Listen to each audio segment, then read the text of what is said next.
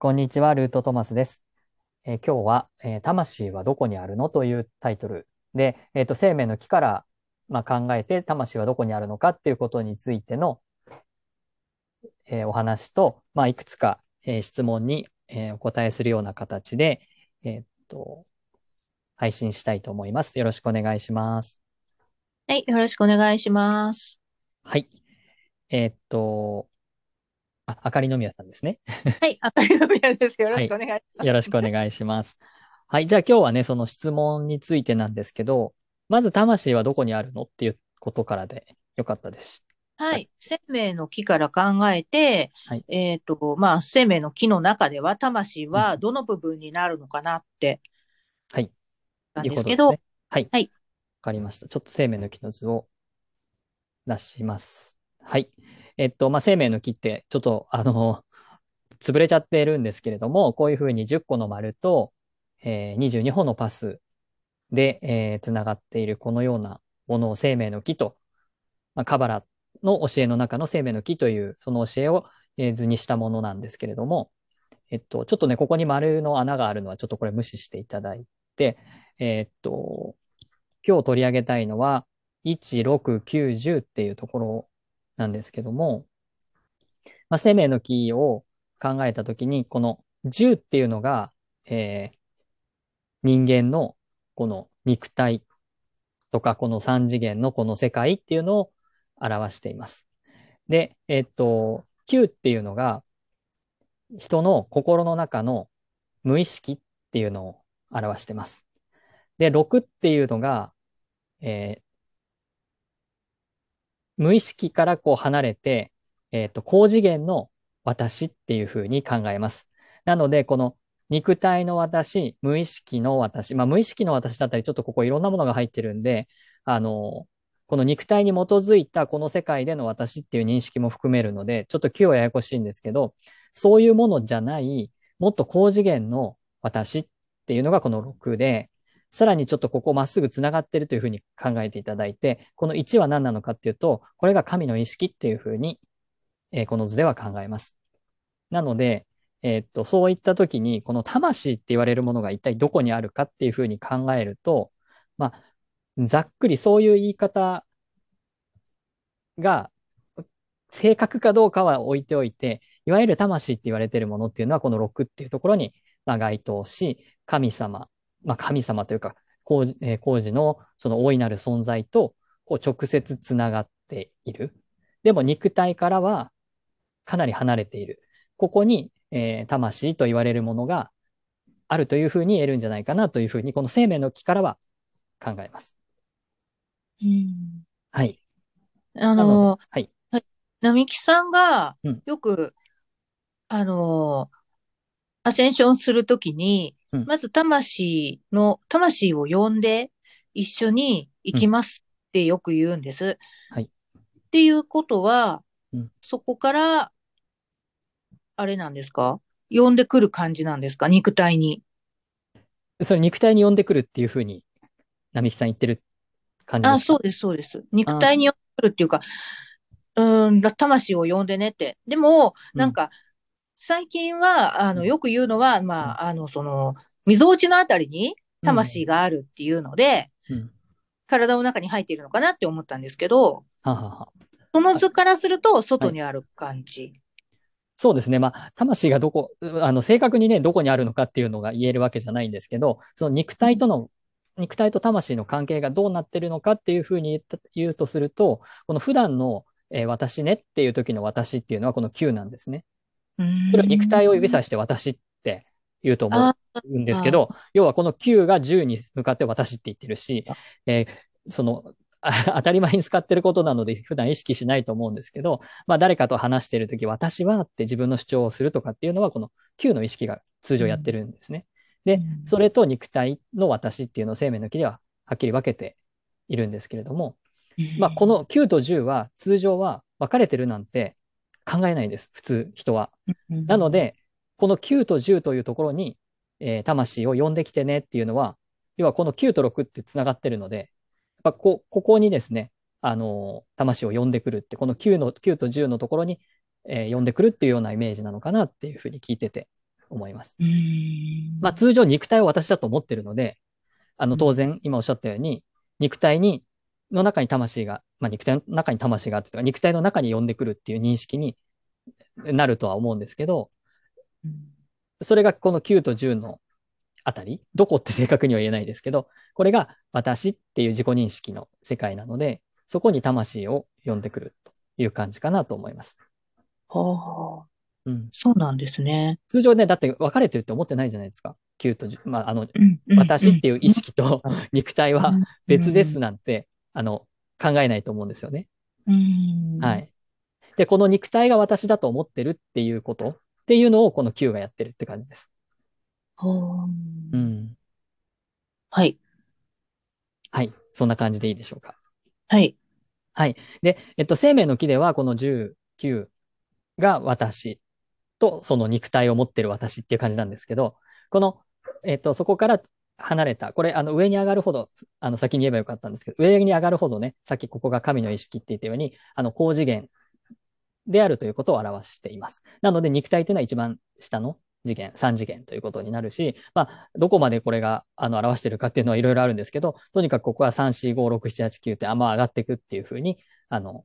次元は上がっていくんだっていうふうに考えてください。なので、この6っていう魂っていうのは、えー肉体の私よりもかなり高次元なところにある。そして、えっと、まあ、自分の中にあると思っていただいてもいいんですけど、ただその中にあったとしても、高次元の 存在というか、あの、高次元のものだっていうのが魂だっていうふうに、あの、考えていただくといいかな。普段の私ねっていう時の私とはちょっと別な、あの、ものだっていうふうに、あの、考えていただくといいのかなっていう感じです。で、その、じゃあ魂をまた別の方で、あの、えっ、と、本のタイトル。サーラさんという方が、えっ、と、あの世の本当の仕組みっていう本を、あの、池川明先生と一緒に、あの、書いてる本があるんですけど、ちょっとそこで魂っていうのはこういう形をしてるんだよっていうふうに、あの、言っている、解説しているところがあったので、ちょっとものすごく簡単な図で、あの、説明したいと思います。ちょっとね、なんか何にも書いてなくて、申し訳、半径8メートルとしか書いてなくて、申し訳ないんですけど、まあ、ここがにですね、あの、我々人間が、人間の体があるとします。なんかこういう頭あって、手あって、あ、すいません。あ。うん頭あって、えー手あって、足あってっていう感じで、ここにいると思ってください。で、この一番小さな丸っていうのが、あの、意識っていうか、あの、人間の意識が、まあ、あるところであり、まあ、いわゆるオーラっていうのは、ここの、この肉体の周りのここを指してます。でも、もしかしたらそのね、合気道とかね、そういう気みたいなものも、割とここら辺なのかなっていう気もしますし、えっと、こういうふうにね、あの、自分の周りには、そういうエネルギーが、肉体に基づいたエネルギーが、こう、あるんだっていう感じです。で、これ、半径8メートルっていうのは、この一番大きいところですね。ここ一番大きいところまでが8メートルっていうふうに、えー考えます。で、この一番大きい8メートルまで全部を魂っていうふうに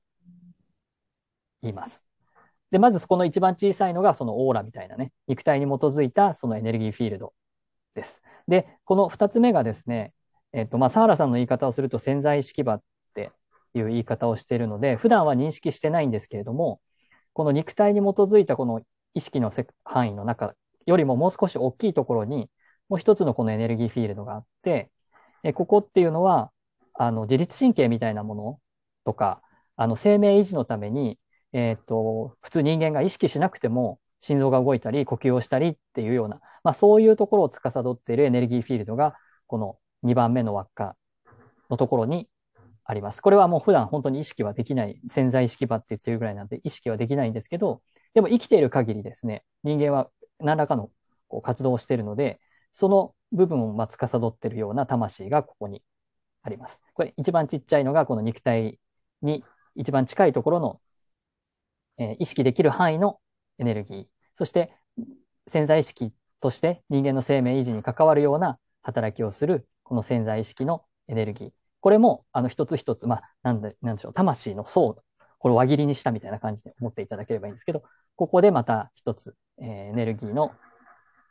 層があります。で、一番この外側の大きな大きな層が、これが、まあ、超意識場っていう言い方をされてるんですけれども、これがスピリチュアルな脳で、えー、っと、スピリチュアルな脳でというか、スピリチュアルなその感覚を、まあ、キャッチするようなエネルギーフィールドで、えー、まあ、どちらかというとサイキックみたいなものとか感覚っていうのはこの潜在意識がやってるっていう感じなんですけど、そのもっともっと大きな、本当にさっき言ってた、あの、神とつながるみたいな、えっ、ー、と、生命の木でいくと6のような意識、魂の意識っていうのはこの一番外側で、完全にもう肉体からめちゃくちゃ遠くなっているんだけれども、実は、あの、人間のこの外側8メートルぐらい、えー、半径8メートルぐらいなんでかなり大きいんですけど、まあそういうところに、えっ、ー、と、自分自身の魂のエネルギーがこう、なんて言ったらいいんですかね、に囲まれているということで、魂っていうのは、あの人間の中にあるちっちゃいちっちゃいものじゃなくて、こう人間をエネルギーとして取り囲んでいる半径8メートルぐらいの巨大な、まあ、球体みたいなものかなと思います。で、よくあの、お釈迦様とか、うん、仏像の、えっ、ー、と、後輩が、こう、ピカーンって光ってるみたいなのって、あの、仏様あると思うんですけど、まあ、それはですね、この、こういう輪っかをね、多分あの、もちろん限界があるので、大きさに限界があるので、そのまんまの大きさでは作れないんですけれども、そういうものが後ろに光ってるっていうのは、多分こういう後ろのエネルギーのをあの表現して仏像の背後に置いてるのかなっていう感じ。これがすごくね、光って光ってるっていうか、あの、輝いてるっていう風に表現をね、仏像されてると思うんですけど、それはこの、えっ、ー、と、一番後外のね、この背景、半径8メートルの、このエネルギーフィールドを表現してるんじゃないかなって、ふと今思いました。なので、魂は、まあ、自分の周りにあるというか、外にあるというか、まあ、そういうふうに考えてもらうのが、サ原さんによると、性格というか、本来そういうものですよっていう感じです。まあ、波動って言いますからね、そのエネルギーっていうのは。はい、そんな感じです。はい、わかりました。どこにあるのっていうのは、まあ、そんな感じです。はい。はい。じゃあ、えー、2月4日の立春で、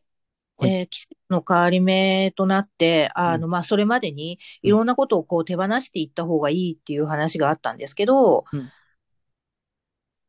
で、手放していくと、こう、上とつながりやすくなるっていうじゃないですか。うん、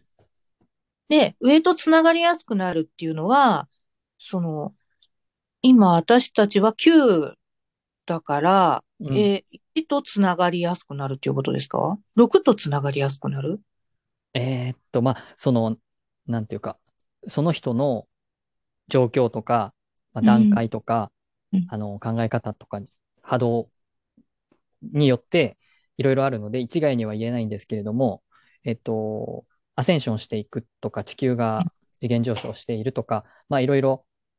あるので、この、要は10が地球なんですけども、まあ、10が地球であり、まあ、地球のその波動が上がっていくっていうことだと思うんですけど、まあ、つながりやすくなるというのは、まずこの10と9と、えっ、と、という私っていう認識から、この6を、えー、まず意識していくっていうことがすごく大切で、この6の下にはですね、実はベールっていう見えないんですけど、あの、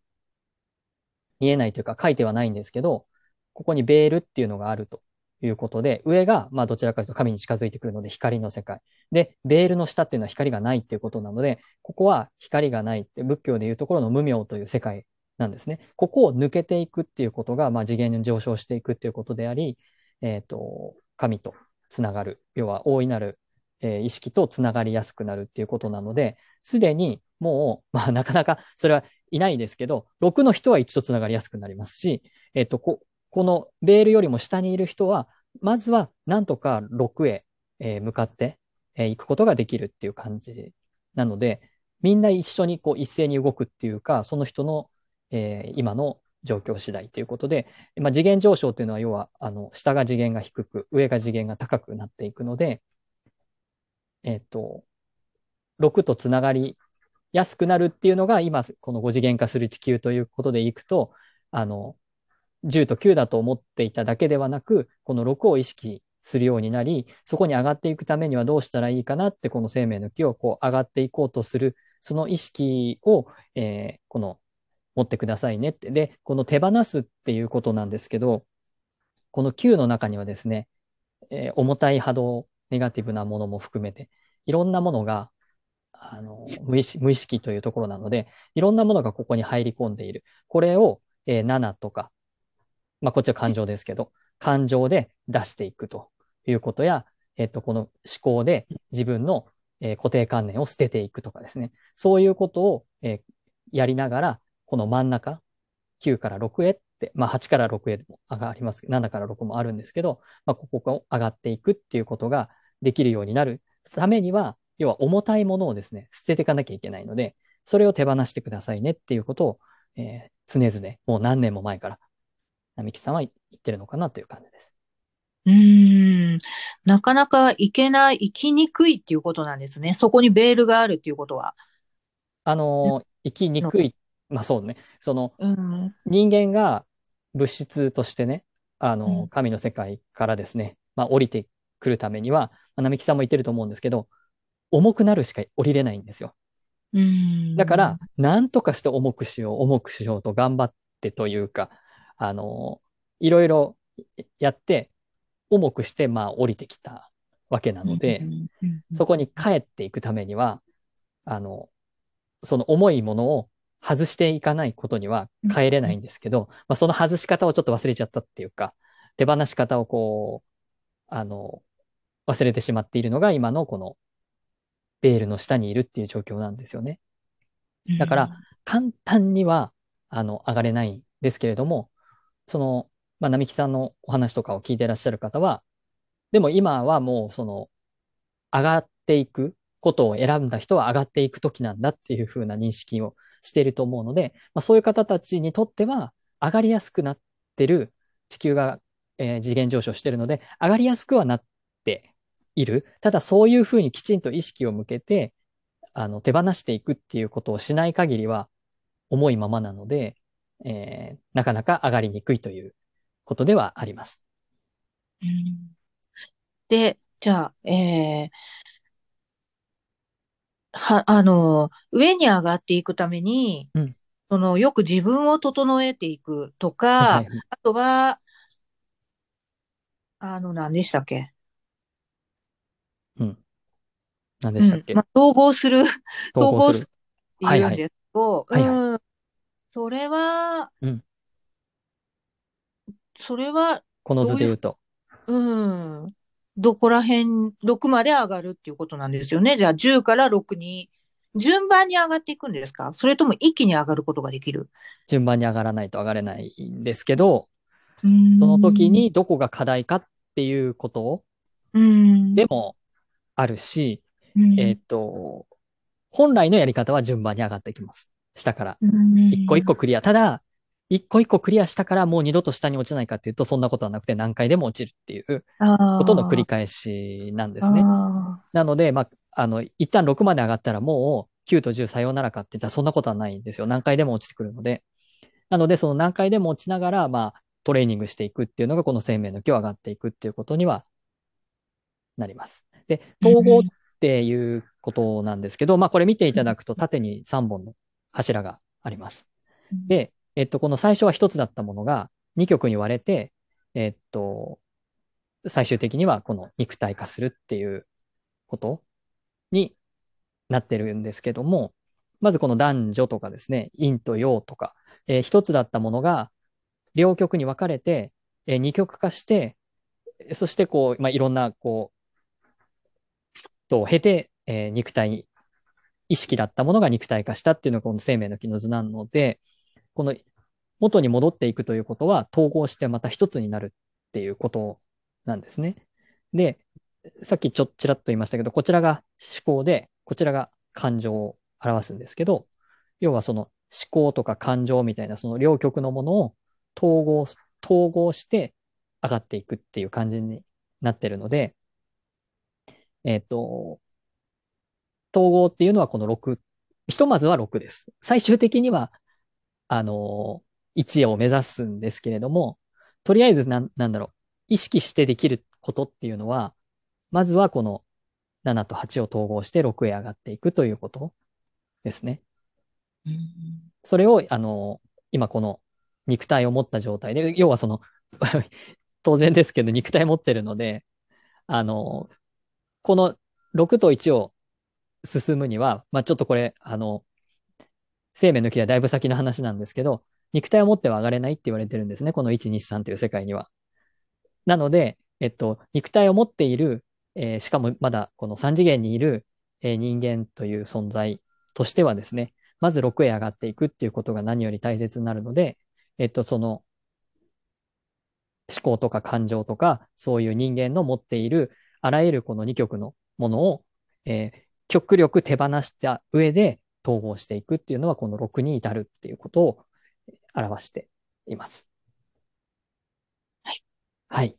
はい、わかりました。そんな感じでいいですか？うん。この図があると、はい。まあ、今、現在の自分たちのその立ち位置だったりとか、現状だったりとかがこう、見ることができて、はいはい。あ波動を上昇していくと、どう、どういう感じ？なんか、うん。うん。その愛とはどこら辺なのかとか、なんかそういうのをこう目で見てわかるので、すごくアセンションしやすいのかなって思いました。うん。そうですね。あの、えーっと、これを人間の、こう人間がこう上がっていくっていうふうに考えると、まずは6まで行くっていうことが非常に大事なんですけど、もちろんこの2と6とか3と6とか、まあ1と6でもいいんですけど、そういうところにその方の課題があるっていう場合ももちろんあるので、えっと、まあ、生命の木はね、タロットとく、タロットカードとくっついてるので、まあ、なので、ここの課題を一生懸命、えー頑張らなきゃいけない人もいるでしょうし、まだまだこの辺の、あの、課題を頑張らないといけない人も、手放していかないといけない人もいるでしょうし、いろんな形があるので、今のその方の課題はっていうふうにして、えっと、この図に当てはめると、みたいな形で、えーセッションとかね、そういうお話とかをしていくと、わかりやすいとは思います。とてもう。んはい。はい。わかりました。ありがとうございます。はい。じゃあ、魂はどこにありますか？というお話については、えっと、こんな感じで、えっと、終わりにしたいと思います。また、あの、えっと、スピリチュアルなことや、えー生命の木、えータロット、まあ、そのあたりのことを、えっと、今後も少しずつ、まあ、並木さんのお話とかね、わかりやすいので、えっと、参考にさせていただきながら、あの、配信していけたらなと思います。では、えっと、今日はありがとうございました。はい、ありがとうございました。